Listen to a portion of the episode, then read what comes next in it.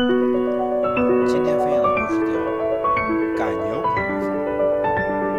在南美大陆，生活在河流旁的人喜欢将电鳗做成美食款待客人。电鳗肉质鲜美，但它能释放高达三百伏特的电流，是一种非常危险的动物。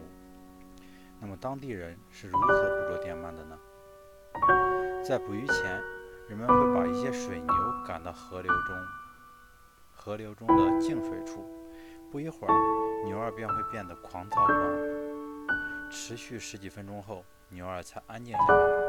这时，人们拿着渔网走进水里撒网捕鱼。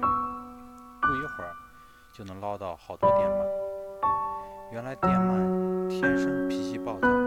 当它们当它们活动的区域突然闯进了不速之客，便会主动发起攻击，猛烈放电。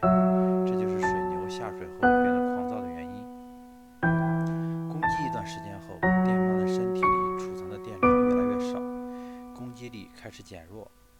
当水牛恢复安静，说明这片区域里的电鳗电已经都放光了，人们可以放心的下网捕鱼了。当电鳗冲冠一怒攻击，在将自己的优势变为劣势，而真正的敌人